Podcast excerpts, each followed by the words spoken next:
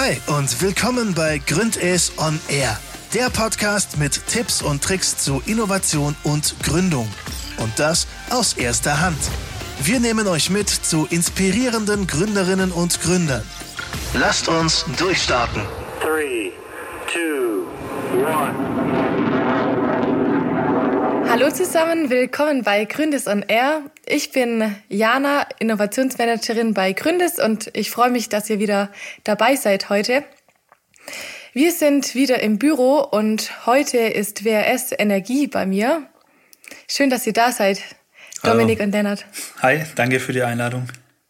WRS Energie ähm, digitalisiert die Druckluftnetze und äh, sie haben jetzt erst vor kurzem Exist gewonnen. Herzlichen Glückwunsch noch dazu. Dankeschön. Vielen Dank. Ich will heute mit euch nochmal über das Thema Kundenresearch, Kundenorientierung reden. Nochmal kurz äh, zum Überblick. Was ist es genau?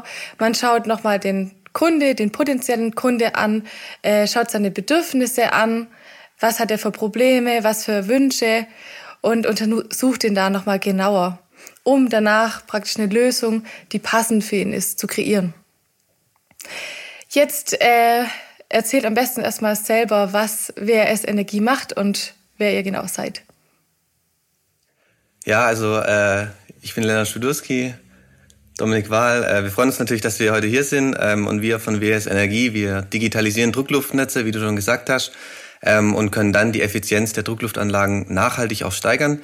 Ähm, die Druckluft ist in den meisten Industrieunternehmen weit verbreitet und häufig etwas stiefmütterlich behandelt auch, ähm, zu Unrecht, weil eben sehr hohe Einsparpotenziale dort auch zu finden sind.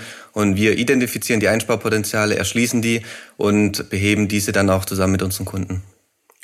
Genau, also unsere Idee ist, dass wir nicht nur eine reine Dashboard-Lösung zur Verfügung stellen, sondern wirklich interpretierte Daten ähm, unseren Kunden zur Verfügung stellen, damit er nachher auch wirklich Energie einsparen kann und nicht nur sieht, wie viel Energie er verbraucht. Also wir gehen eigentlich noch einen Schritt weiter als alle anderen. Mhm. Nochmal kurz äh, für alle, die sich nicht so da beim, im Druckluftbereich auskennen. Wofür brauchen die Unternehmen die Druckluft? Was machen die damit? Genau, also mit Druckluft kann man Werkzeuge oder Maschinen betreiben. Ähm, es gibt zum Beispiel äh, gerade so Schlagbohrer, ähm, die mit Druckluft betrieben werden. Ähm, ist relativ simpel, die Druckluft, ähm, aber eben weit verbreitet und auch gern genutzt. Also eigentlich kann man so sagen, jeden produzierenden Unternehmen benötigt man Druckluft. Also das geht schon los von der kleinen Autowerkstatt bis zu ganz großen Firmen. Überall, wo was produziert wird, wird eigentlich Druckluft verwendet. Spannend. Das war mir so auch gar nicht so klar, ehrlich gesagt. Und interessant, dass da so Potenzial hat. Wie seid ihr denn darauf gekommen, auf das Thema? Von, von was seid ihr ursprünglich ausgegangen bei eurem Startup?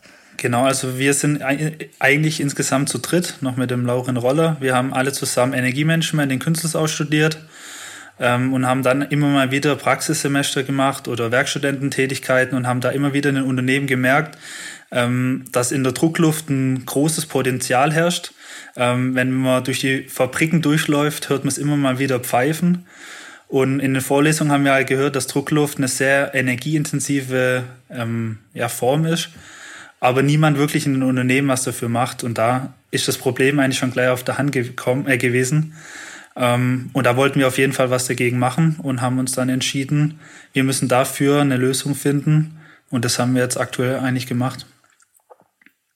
Okay, also das heißt, ihr seid über die Vorlesung darauf aufmerksam geworden. Genau. Ja, wir hatten dann gegen Ende vom Bachelorstudium nochmal ein Projekt wo es darum ging, auch einen Businessplan zu schreiben, ähm, eine Geschäftsidee zu entwickeln. Ähm, und da haben wir ähm, klar ein paar Anläufe gebraucht, aber sind dann relativ schnell auf das Thema Druckluft gekommen, haben da geschaut, gibt es da irgendwelche Lösungen am Markt ähm, und haben eben keine zufriedenstellende Lösung gefunden und haben dann auch für uns gemerkt, da müssen wir das Ganze selber in die Hand nehmen und dafür eine Lösung entwickeln. Und habt ihr dann erst äh, geschaut, wie könnt ihr das am besten lösen oder seid ihr erstmal auf Kunden zugegangen, um das Problem genauer zu erforschen. Wie seid ihr da vorgegangen? Ja, also ähm, wir hatten natürlich das Problem relativ schnell erkannt, auch dann äh, zum einen in der Theorie in der Vorlesung, aber auch in der Praxis, im Werkstudententätigkeit oder in der Praxissemester. Ähm, und somit haben wir das Problem schon erkannt und haben dann eben gemerkt, dass wir dafür dann die Lösung dann auch entwickeln müssen. Das heißt, das Problem war definitiv vor der, dem Produkt auch dann da. Und jetzt im Master haben wir, also im Master hier in Esslingen, Energiemanagement und Energiesysteme. Ähm, da muss man ja verschiedene Projekte wieder absolvieren und da haben wir uns gedacht, das können wir doch miteinander kombinieren und haben dann ein paar Forschungsprojekte gemacht in der Richtung ähm, und das war eigentlich die Basis für das, was wir aktuell haben. Also wir haben das eigentlich mit der Uni beziehungsweise mit unseren Projekten eben abgedeckt. Mhm. Was genau habt ihr da bei den ersten Projekten äh, betrachtet? Ähm, wir hatten so eine kleine Testbox und haben die in verschiedenen Unternehmen oder in einem Unternehmen mal getestet, ähm, haben Daten aufgenommen und unsere Know-how steckt ja eigentlich in der Datenanalyse oder in der Datenaufbereitung. Und da muss man natürlich erstmal erkennen, was muss ich betrachten, was muss ich analysieren, wie kann ich das analysieren, ähm, was sind gute Kennzahlen und in was für eine Range ähm, befinden die Daten sich. Und das war eigentlich so der Hauptaspekt, was wir in den Projekten so gemacht haben. Mhm. Und da natürlich Erkenntnisse ähm, rausgefunden, die wir jetzt aktuell auch anwenden. Cool, voll gut. Und äh, wie seid ihr auf die Unternehmen gekommen, wo ihr das gemessen habt? War das, waren das von die Unternehmen von euren Werkstudententätigkeiten oder ganz andere? Ja, also ähm, wir haben eigentlich damit begonnen, dass wir mal eine größere Umfrage dann auch gemacht haben im Rahmen dieser, dieser Projekte. Da haben wir dann 300 Unternehmen deutschlandweit befragt ähm, im Bereich Druckluft, ob sie da eben schon was machen oder ob sie da Handlungsbedarf sehen ähm, haben dann tatsächlich auch Rückmeldungen bekommen. Wir haben ungefähr zehn äh, Unternehmen haben uns dann auch geantwortet, was glaube ich eine ganz gute Zahl auch ist. Also tatsächlich äh, rechnet man in der Regel mit weniger Rückmeldungen ähm, und haben da eben auch erkannt, dass die Unternehmen äh, Handlungsbedarf sehen und äh, die Kunden, bei denen wir das dann die ersten Pilotprojekte durchgeführt haben, ähm, die sind eigentlich relativ schnell zustande gekommen. Ähm, wir haben dann einfach auch versucht, ein bisschen über Kontakte an die Unternehmen zu kommen ähm, und das ein oder andere Unternehmen hat dann eben gleich darauf reagiert, weil sie gesagt haben, genau das Problem haben sie aktuell. Dafür hätten sie gerne eine Lösung und würden gerne mit uns das Pilotprojekt machen. Mhm. Schön zu sehen, finde ich gerade auch nochmal, dass ihr so viele Unternehmen angesprochen habt und dann eben ein paar Rückmeldungen bekommen habt und die aber dann auch wirklich genutzt habt. Ja. Also wir sind einfach auch so vorgegangen, wir haben so die Deutschlandkarte ungefähr gedrittelt, Norden, Mitten, äh, Mitte und Süden. Ähm, und dann hat jeder mal 100 Unternehmen in dem Bereich sozusagen ähm, herausgesucht. Und dann haben wir wirklich die Kunden auch mit einem Fragebogen, wie es der Lennart schon gesagt hat, mal angeschrieben.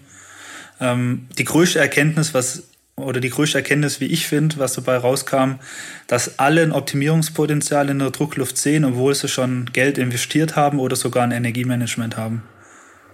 Und das Oha. ist eigentlich genau das, was wir eigentlich hören wollten. Schön, dass es dann gleich so geklappt hat.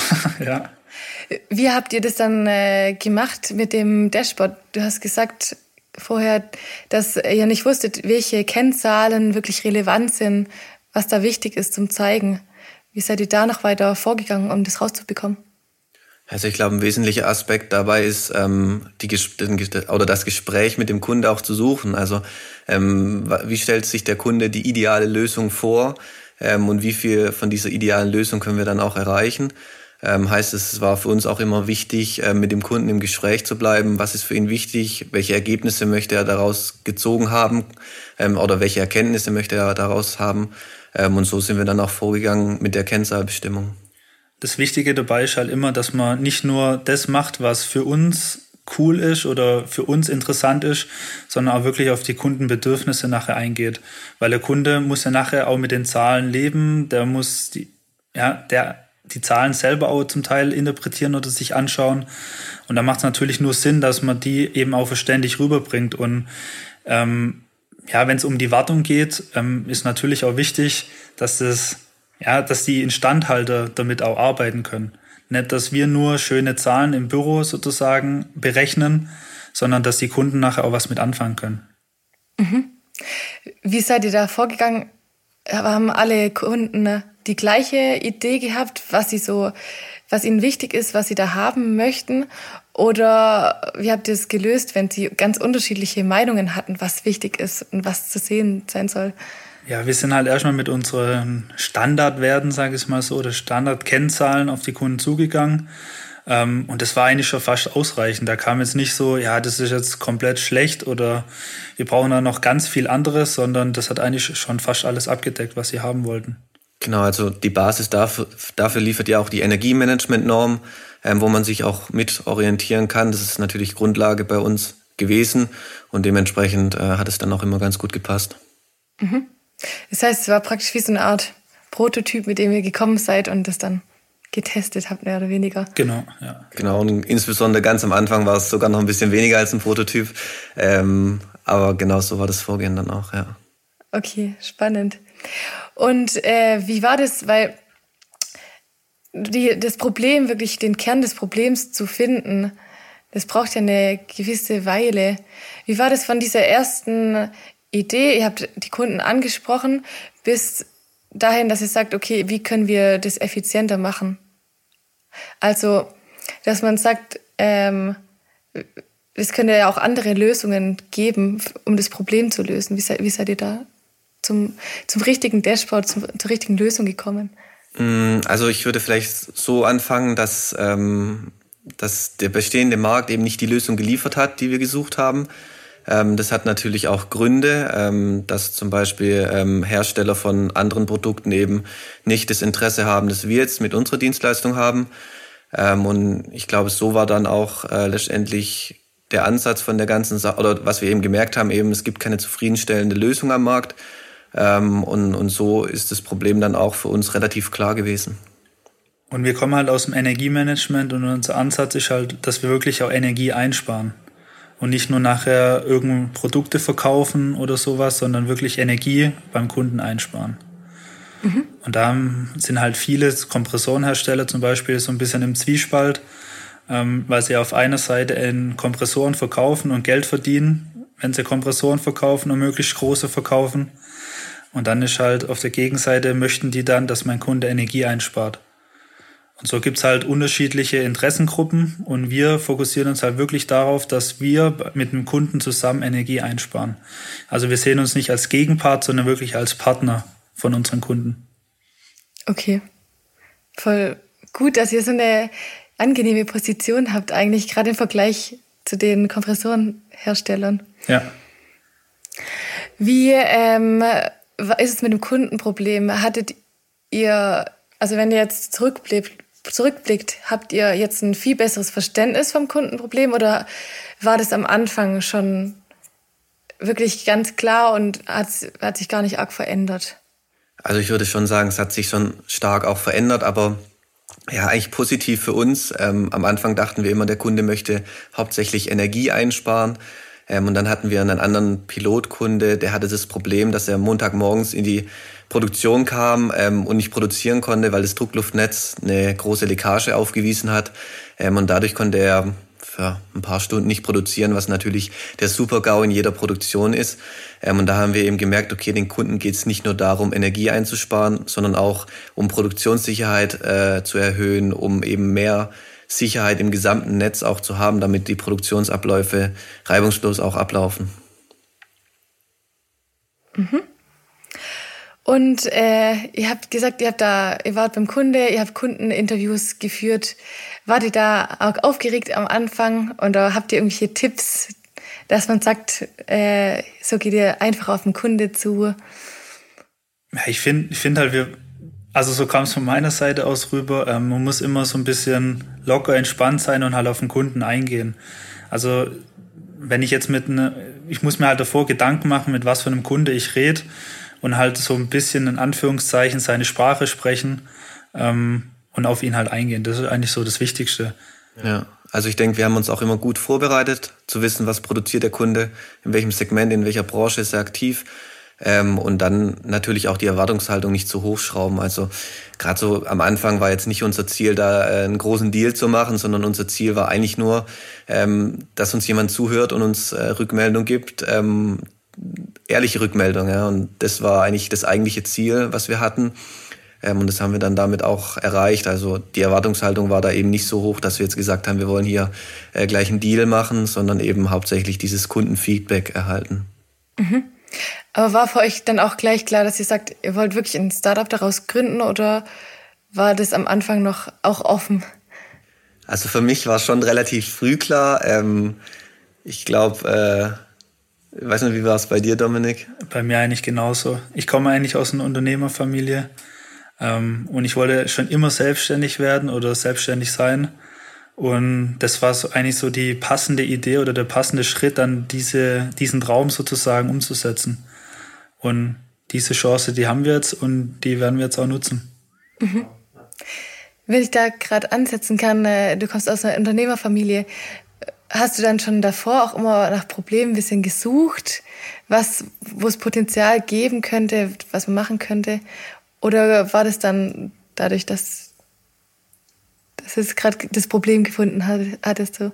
Ähm, ja, also ich laufe immer mit offenen Augen durch die Welt und schaue, ähm, ob es irgendwelche Probleme gibt, die man lösen kann. Das ist natürlich das Wichtigste, wenn man ein Unternehmen aufbauen möchte, dass man natürlich wirklich ein Kundenproblem löst und nicht nur sein eigenes Problem löst. Ähm, und ja, das mit der oder das mit der ja, mit das, was wir jetzt im Endeffekt machen, ähm, damit lösen wir wirklich Kundenprobleme. Und da wollen wir auf jeden Fall weitermachen und zum Erfolg tragen. Mhm. Als ihr dann Kundeninterviews geführt habt und ähm, da diese Projektarbeiten geschrieben habt, wie habt ihr da die Daten zusammengefügt? Habt ihr irgendwelche Tools gehabt, irgendwelche Hilfsmittel? Oder könnt ihr da noch Tipps geben? Ja, also ähm, wir haben jetzt nicht direkt äh, ja, besondere Tools genutzt, aber wir haben natürlich auch das Internet in seiner äh, vollumfänglichen äh, Umfang auch genutzt. Also es gibt natürlich auch Seiten, wo man sich einteilen kann, nach was für Unternehmen man genau sucht, welche Umsatzgröße, welche Unternehmenszahl oder Mitarbeiterzahl, ähm, welche Branche und da haben wir das Ganze eben auch kategorisiert und uns dann eben nach den Unternehmen gezielt äh, oder die Unternehmen dann auch gezielt angefragt. Mhm. Und äh, hattet ihr da irgendwie auch Unterstützung von Gründest oder habt ihr von Anfang an damit Gründes zusammengearbeitet oder wann kam der Kontakt?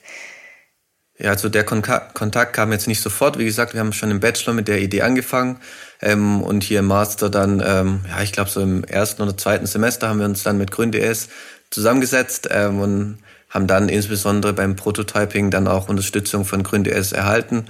Ähm, aber ich denke gerade so die Marktrecherche am Anfang und auch die Kundeninterviews, die haben wir schon alleine geführt und dann beim Prototyping eben Unterstützung von GrünDS bekommen. Mhm. Hätte es euch da nochmal geholfen, da noch mehr Hilfe zu bekommen am Anfang oder? Ja, also wir waren dann äh, in der Entrepreneurship School von, S äh, von GrünDS ähm, und das hat uns definitiv nochmal einiges gebracht, dass man eben das Ganze nochmal aus Kundenperspektive dann auch beleuchtet hat. Ähm, das haben wir am Anfang mit Sicherheit nicht so in der Tiefe dann auch äh, gemacht. Ähm, und da dann nochmal einen externen Input zu bekommen, hat auf jeden Fall uns weitergebracht und viel geholfen. Okay. Das heißt, ihr würdet dann nochmal mitmachen und das weiterempfehlen. Auf jeden Fall. Das hat, hat viel Spaß gemacht. Okay, sehr gut. Ähm, genau, jetzt seid ihr schon weiter mit eurem Startup. Ihr habt mittlerweile seid ihr zu viert, habt ihr gesagt, habt noch einen Studenten. Ähm, wie ist es? Beschäftigt euch immer noch viel mit dem Kunde oder sind jetzt andere Sachen im Fokus? Muss man da immer dranbleiben oder hat es jetzt gereicht, dass ihr da am Anfang das mal äh, rausgefunden habt alles? Also ich würde mal sagen, das reicht nie. Man muss natürlich immer wieder neue Mehrwerte schaffen. Ähm, und da sind wir natürlich laufend dabei. Genau, also Thema Kunde, Thema Kundenbedürfnisse und Kundenprobleme ist, denke ich, ein Großteil auch unserer Arbeit, ähm, diese dann auch zu verstehen und Lösungen dementsprechend auch anbieten zu können. Ich denke, das ist ähm, immer äh, ein Thema. Okay. Wie seid ihr da jetzt aktuell zum Beispiel im Kontakt mit den Kunden? Einfach über das Tagesgeschäft oder redet ihr auch, sprecht ihr aktiv nochmal, macht irgendwelche Meetings mit denen, um nochmal die aktuellen Probleme herauszufinden? Genau, also natürlich ähm, Meetings machen wir in der aktuellen Zeit auch viel online, ähm, aber wir schauen, dass wir regelmäßig mit unseren Kunden auch in Kontakt stehen. Ähm, genau. Ja. Okay. Jetzt zum Schluss würde ich gerne äh, noch euren Anti-Tipp wissen. Was äh, würdet ihr denn anderen auf gar keinen Fall empfehlen zu tun oder was ist so richtig in die Hose gegangen, wo ihr gesagt, hm, Ja, wir empfehlen immer, Fehler muss man machen, Fehler soll man machen und dann am besten aus den Fehlern natürlich lernen und nicht den gleichen Fehler nochmal machen. Das ist eigentlich so das Wichtigste. Ich, wir würden jetzt nicht gern so einen Tipp oder einen Anti-Tipp ähm, ja, herausheben, sondern einfach wirklich sagen, Fehler muss man machen. Man soll sich trauen, auch was zu machen und daraus zu lernen. Das ist eigentlich das Beste, was man machen kann. Genau, ich glaube, Fehler haben wir insbesondere am Anfang viele gemacht. Äh, machen wir immer noch und werden wir immer noch machen. Das ist ganz normal und man muss daraus lernen und in Zukunft dann besser machen. Okay, also nicht aufgeben. Ganz genau. okay, super. Dann vielen Dank, dass ihr da wart. War echt spannend von euch zu hören, eure Geschichte zu hören. Und ich freue mich, wenn wir uns mal wiedersehen. Vielen Dank für die Einladung. Ja, Dankeschön. Das war der Gründes On Air Podcast. Vielen Dank fürs Einschalten und bis zum nächsten Mal.